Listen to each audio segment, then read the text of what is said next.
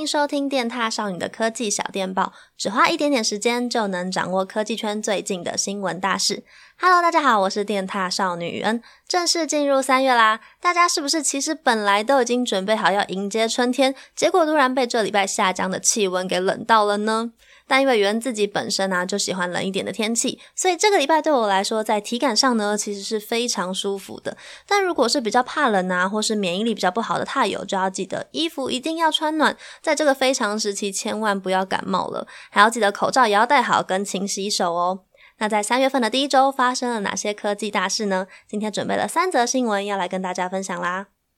首先呢，是关于 Google 的平价版手机 Pixel 4a 的消息。这边呢，先跟大家前情提要一下。如果去年有关注过上一代 3A 的塔友，应该都知道 Pixel 3a 系列呢，当时在台湾的销售表现其实还蛮亮眼的。甚至一直到今年呢，我们都还有收过非常多塔友私讯询问说，现在这支到底还值不值得买呢？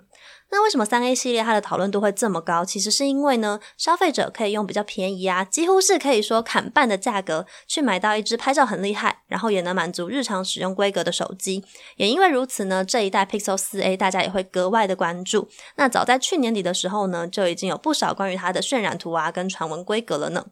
那这两天，知名爆料网站 SlashLeaks 呢，它就曝光了 Pixel 4a 的实机外观照啦。诶，其实你们知道吗？就跟先前流出来的谍照真的相去不远呢。那手机的正面荧幕呢，它在左上角就是采用了一个前镜头的开孔设计，这也表示说呢，Pixel 4a 非常有可能会跟上目前的主流，并且成为 Google 首款采用荧幕开孔的手机哦。那它的荧幕大小呢，应该会落在五点七寸或是五点八寸。说到这边呢，也蛮想问问大家一个问题的，就是大家都知道现在手机荧幕越做越大，除了真正的全荧幕之外啊，如果现在有几个选项给大家选，包括就是有那种窄额头啊、窄下巴的手机，或是有刘海荧幕的手机，有水滴荧幕的手机，或是到现在开孔荧幕的手机，如果大家一定要选一个来用的话，你们会选哪一个呢？原自己应该会投给开孔荧幕一票啦，因为其实老实说，整体看上去的视觉效果真的会比较好。而且如果你真的不喜欢那个开孔的话，老实说，你横着拿手机的时候，你的手指是可以顺势把它遮起来的哦。哼哼，教大家一个小配播啦。那转过来背面的话呢，Pixel 4a 感觉它的机身应该是采用雾面的磨砂材质。原自己其实还蛮喜欢这种材质的，因为摸起来就是非常温润、很舒服，而且也比较不会沾指纹。然后这次呢，有传闻说可能会推出紫色，我个人其实很期待，因为我觉得就是其实现在很多手机厂商啊都会推出不同颜色的手机嘛。那紫色其实有深有浅，那我觉得每一个厂商做出来都不太一样，所以我也非常期待，就是 Pixel 4a 会带来怎么样子紫色的感觉。那这次 Pixel 4a 呢，它的实体的指纹辨识键也回归啦，因为在呃去年发表的 Pixel 4上面是只有人脸辨识的嘛，所以其实有一些用户是不太习惯的。那在主镜头的部分呢，Pixel 4a 它也是延续了跟 Pixel 4系列一样的采用矩形的外框设计，但是这次呢似乎只用采用单颗镜头，并且又保留了一颗补光灯。诶，听到只有单颗镜头，是不是有人就开始担心了？想说现在不是都三镜头、四镜头起跳吗？只有一颗，那会不会逊掉啊？其实要跟大家说，真的不用担心，别忘了 Pixel 4a 它可是 Google 的亲生血脉啊！就算只有一颗镜头，它也可以靠演算法去拍出超猛的照片。那传闻是说呢，Pixel 4a 它可能会用高通 S 七三零处理器，或是也有机会会用上最新的 S 七六五系列的处理器，并且呢，在机体的部分会有四 GB，储存空间的话呢，则是有六十四 GB 的配置。至于其他的硬体规格呢，目前就还不是那么的清楚。然后因为加上 Google 前几天也宣布了会取消今年的 Google I/O 开发者大会，所以现在呢，我们也还不知道 Pixel 4a 它到底会用怎么样的形式，以及会在什么时候正式跟大家见面。所以现在呢，我们也只能跟大家一起等待官方的消息喽。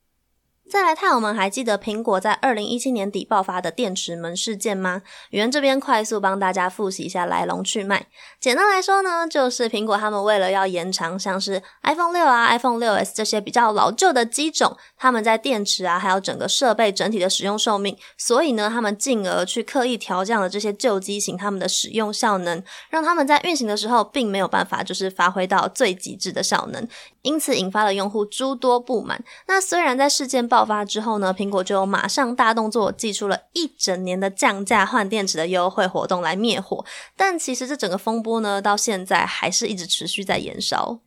本周根据路透社的报道，苹果呢至少会再支付最少三点一亿美元，最多五亿美元的赔偿金来作为集体诉讼的和解方案。天呐，五亿美元到底有多少啊？我其实换算不出来诶。不过其实这次的赔偿呢，他们只有针对就是美国地区的用户，而且呢，你只要是 iPhone 六以上到 iPhone 七 Plus 以下的机种，并且是运行 iOS 十点二点一或是以上的系统，都是有符合资格的。而且据说呢，每一只 iPhone 苹果官方都会赔偿二十五美元，换算下来呢，就是一只大概会赔你七百五十块台币左右。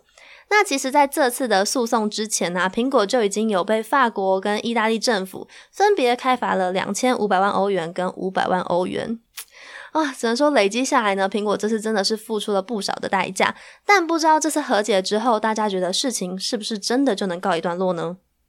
最后一则新闻，来跟大家聊聊台湾的五 G 发展吧。其实，台湾五 G 首波频谱竞标呢，已经在二月二十一号的时候结束了。那你们知道总标金有多少钱吗？非常非常的高诶，总标金达到了一千四百二十一点九一亿新台币哦。哦，你们知道这个数字直接冲上全球第三高。那在标案结束之后啊，NCC 也表示说呢，会协助业者尽速的来开台。那也预计最快呢，可以在今年七月份的时候就来启用五 G 的服务。不过呢，其实对一般消费者来说，我们最在意的当然还是。如果我想要用五 G 来上网的话，我到底要付多少钱？这个资费方案究竟要怎么算呢？毕竟这一千四百多亿，最后都还是加注到我们人民的身上啊！你们说是不是？那本周呢，台湾大哥大他就抢先了其他业者，率先提出了五 G 的资费方案。他们是说呢，你只要月付一千三百九十九元，就可以抢先享用五 G 上网，还有网内互打，跟网外通话等等的优惠。